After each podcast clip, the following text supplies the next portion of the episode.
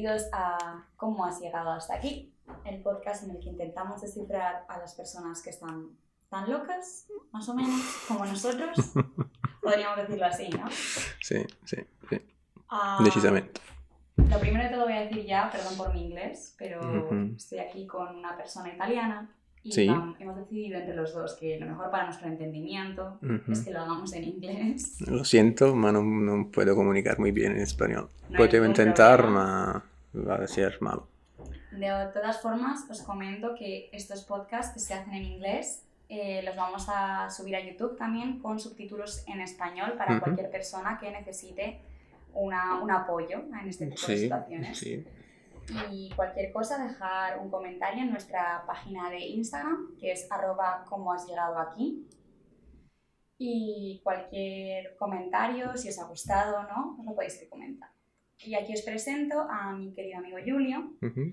italiano, que tiene mucha experiencia en la vida, aparte de por edad, porque es de los viejos de aquí, Los viejos col pelo bianco, blanco. pero de los más guapos, todo hay que decirlo. Más o menos. Y, que tengo mucha curiosidad por saber. So, let's going to try to talk in English now. Please forget my mistakes and so, because I will learn it by myself, but I'm trying to talk in English. Yeah, we will both make some mistakes in English, so it's fine. And Italian, and Spanish. What we are not. yeah, this- that's so, true. Can you introduce yourself a little bit to the audience? Mm, so my name is Giulio Esposito, and uh, I'm 28. I'm from Naples, Italy, south of Italy, and I've been used to work as a navigation officer since the last nine years of my life. I started at the age of 19. Can you explain a little bit, like, uh, what's a navig- navigation officer? So the navigation officer is like the captain on the on the planes. So he's the one who is actually driving the ship and taking care about uh, all the org- organizations organizational part of the ship, like safety, uh, security, um, the stability of the ship, the weather condition always need to be Okay. taken consideration, planning the courses, All on the sea. a lot of stuff to do, and uh, only 24 hours to do it. But yeah, well, um, I've been working, as I told you already, since I was 19. I started with the cargo ships, Mhm. which were really ugly and really bad, but was good for experiences. And I've been done every single job in my life on board. So I started as a, a cadet officer, but I was actually doing every single job on board. I was working with starting from the, the lower rank up to the captain. I was trying to do everything in a way to get used of my job and be aware of, of what was going on around the ship in a way to be to try to be a, a good officer in the future. Anyway, uh, the first years was spent on cargo ships. I have been on different cargo ships. Uh, then I moved with containers and with the RoRo. Um, the career is like starting as a cadet officer. So you have to be 12 months on board uh, experience and the same time while you're at home. So the contracts are working basically four months working and two months off at home, where you are almost free, but you always need to take care about all the courses that you to to prepare yourself and to to be always updated with the new regulations and new tech, uh, technologies and whatever. So I was always at least once going um, to do the, those trainings. And why did you decide to do this? What, what makes you do like? Money. okay. the beginning was money. So I started with uh, when I was a kid, like 15. I was doing a lot of sport, and I was really focused on the sport. So my goal was to be in the in, uh, in the Italian team of the rowing, and actually I did for one year. But then I got an accident. I got an uh, injury. Injury. I got injured um, and uh, on one ribs. So I lost one year, and uh, I realized that maybe it was better to focus on something for the life for, for something like more stable. And so i started like just to focus on the studies. And so i get graduated for the nautical school. So why did uh, a ship officer, hmm navigation officer. Navigation officer, sorry, end up living in a community in Germany? That's the question. How do you end up Uh, here? how I did end up here. It is a kind, quite a long story, but I will try to, to cut it. Um, so first of all, let's start from the beginning. Nine years uh, working, and I was crazy about job. You know, I was full in career and really in deep on what I, on my goals. So my goals was to become the master of the ship and I was keep going. At 26, I was already like uh, with the, the, the no 27. I was already with the highest certificate to be like a captain one day. Nice. And um, on 2017, I didn't mention before, I was going on. I, I moved on on the cruise ships. Anyway, uh, on February, I was on in Argentina uh, with the MSC Poesia, and uh, all this shit happened that we all know about COVID. So I decided to go back at home, and I've been at home for two months and a half. During those periods, I started to realize that actually I was. So let's start to. I'm gonna say directly all my thoughts. I realized that I was going to die one day, Okay. and you, Lucy, as well. You're going to die one day, Yeah, that's. and all of you. if someone is- for not to think about that. Yeah. How did you end up thinking? How I did end up in, in this uh, COVID. So people were dying. Yeah, in Italy and Spain took really hard. Yeah, for us it has been uh, really hard. So I've seen people of 60, 65, 70 or whatever, 90 as well. They were dying, you know? So they were young like me and they were doing their life. Maybe they were living for a year their life or they were just working. And at a certain point, they were just thinking, okay, I'm going in pension. Then I will just lazy lay down and keep doing nothing. But then they died like this, black, nothing else. So whatever you have done in your life, nothing matter. So let's take a minute. What the fuck I'm I going to do? Yeah. I'm going to die, and everyone is going to die in this place, in this earth. So, in the very last second of my life, when I'm going to close my eyes and everything will be black, maybe I will be surrounded by my families, by my friends, and whatever. but the only f- person I'm going to think about the very last second, you know who is he? Yourself and what did you do? It's myself. Nothing else matters. And I got just one game. So it's just one match. It's not like playing at Fortnite or playing at whatever other shit game. You die and then you go back. It's done. Nothing else. So I don't I want to die happy. In the very last second of my life, I don't know if I'm 90, I don't know if I'm 29, I don't know if it's going to be like in two minutes from now.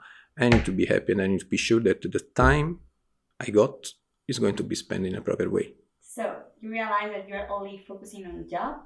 Um, you wanted that change. I realized that. Uh, yeah, uh, but I like to be on that loop, you know. Yeah. I really love it.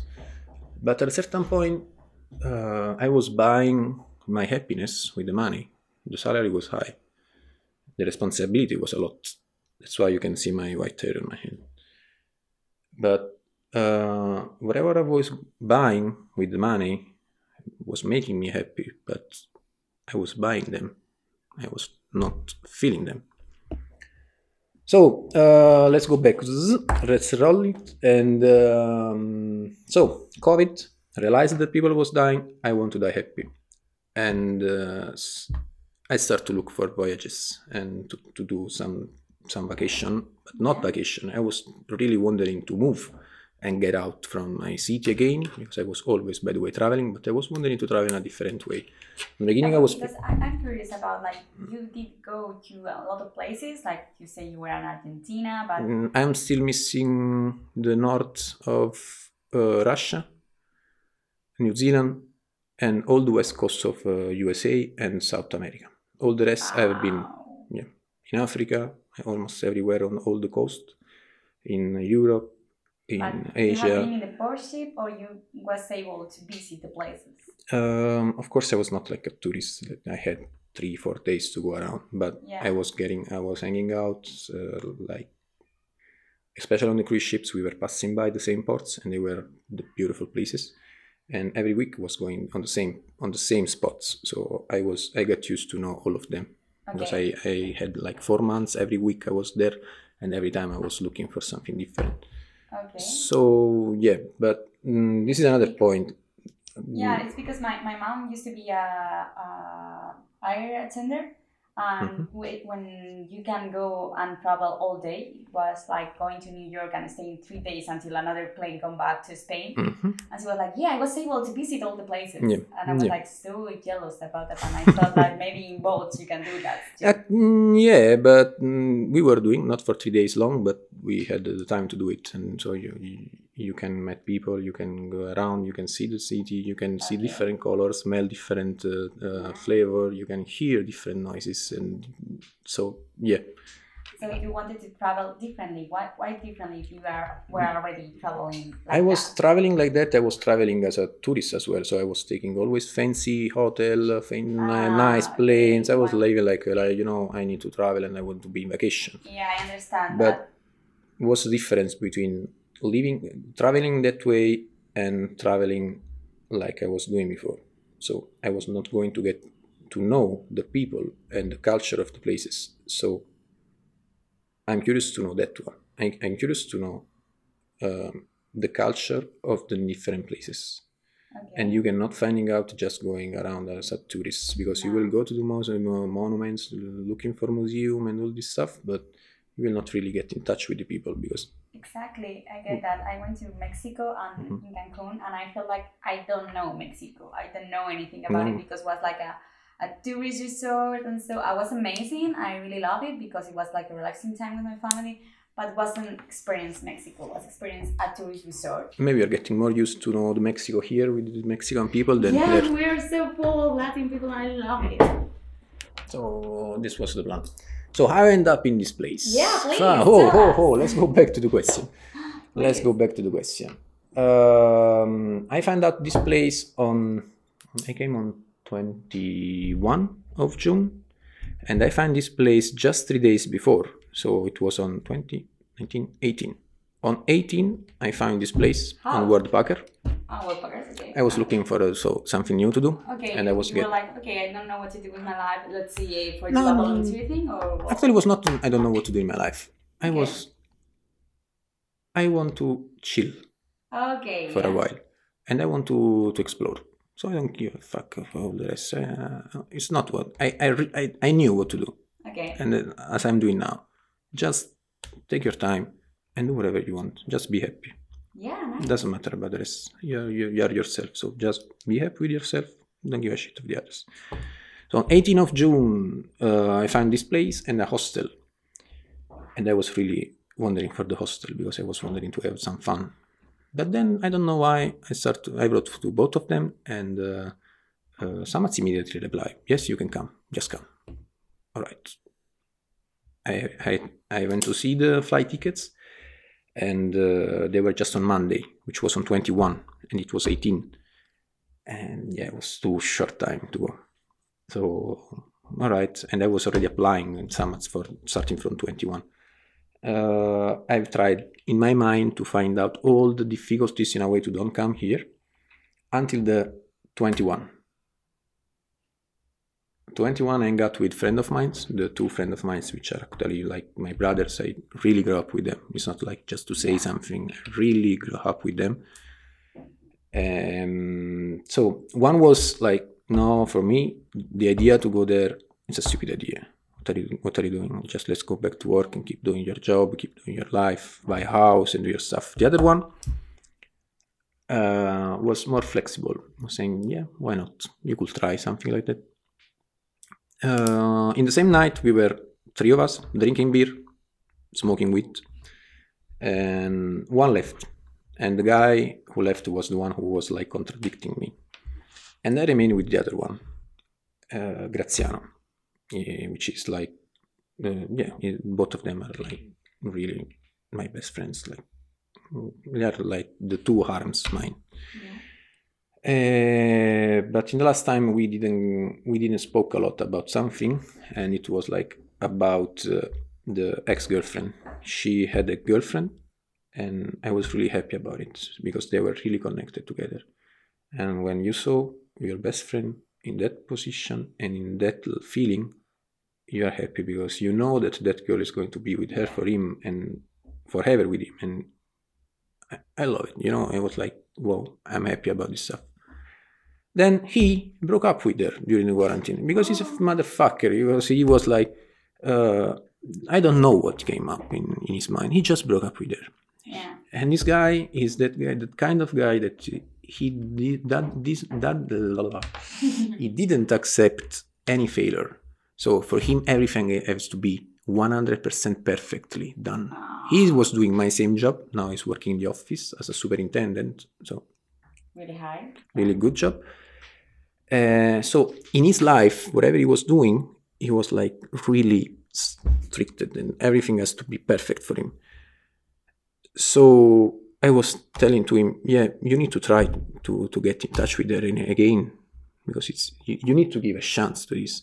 And she was like, no, because I know I'm going to talk with her and she's not gonna reply. And I was reply? What the fuck are you talking about? You need to go there. You need to talk face to face. You need to see the emotion. You need to see. It's no, it's not Italian. It's so human because this fucking phone is disconnecting us from the reality. You know, because That's if you're so if you're writing stuff on the on the phone on the screen, there is no tone of voice. There is no no voices. yeah. There is no, no no faces movement. You cannot communicate with someone if you're not communicating. In fact, we are Italian. Look my hands. Yeah, they yeah, are keep moving. You know. moving. I'm like that uh, too, and So yeah, I'm all the time like, okay, I'm going to call you or do a FaceTime because I'm not able to talk for WhatsApp. I hate that Mhm. because what you say, I'm Yeah. not able. I study communication. I need to know the interpretation of what I'm saying. I don't know. Absolutely, yeah, absolutely, yes. Uh, so he, but he was like, "No, I'm not going because if I'm going, I know that she's going to to don't talk with me." Come on, guys. So we were high and we were drunk. It was two o'clock in the morning on 20 of 21 of June. He was driving back back home, me, and I was like shaking in the in the cars and thinking, I need to do something for him because I really want him to go there. And even if he's if he's going to be wrong, if he's going to she, if she's not going to answer to him or talking with him, at least she has to try. Otherwise, he will always regret that he didn't try. So, Graziano, let's do something. I'm gonna buy the fucking ticket now to Summits, and tomorrow you are going to her to talk with her. Oh, come on, don't tell me this bullshit, it's impossible. You're gonna do something like that. I will send you the ticket. Oh my god. We shake our hands, and I was still shaking by myself while working at home. I went to the bed without washing myself, without even removing my clothes. I, I just sit in the bed, took the phone, bought the ticket Wow. straight. And it was 2 o'clock in the morning. So 2 o'clock in the morning, I booked the ticket, and 12 o'clock, I was on the plane.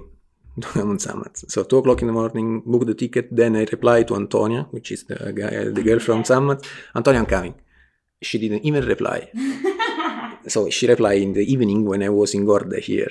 oh my god. So I was totally in the black, you know. I had no idea how to arrive in this place. Oh I, I was looking everything by myself. I wrote to my friends, I wrote to my families, and saying, "Uh, "Hello, uh, yeah, I'm, I'm leaving to, today. I'm going to package everything and leaving." oh my god. my mom was like, "What the fuck are you doing?" My brother was, "Ah, uh, are you okay?" I'm perfectly now in this moment. I'm really nice. Uh, so I was on the plane, 12 o'clock in the morning, and I don't remember the last time I felt so alive. And that's the best feeling of my life. Not that one, but in general. Feeling alive, feeling your body, feeling every single millimeters of your body actually. Your heart is beating, your eyes are looking everything, your ears are open and taking every single sound of everything surrounding you. And wow, that was the feeling. So I just came here and here we are, You are two months after. two months after. Oh my god. Wow, Two that's an amazing that's an amazing story. Mm. Do you want to know about my friend? yeah, what he did. She didn't talk with him. No, come on. And yeah, Please, if you, if girl, you're listening to this, No. please go talk to her. that, that's not the best part of the story. Oh, that's not the best that's, so that's no, actually it's not a bad it's not even good part but he was really mad he was like in the evening when i came here i was still excited about the place and uh, so i called him and say so we did it how was she didn't talk with me uh-huh how are you and really sad and hungry about it. All right, Graziano. Uh, now here we are. At least you know that there, there was no way to do it.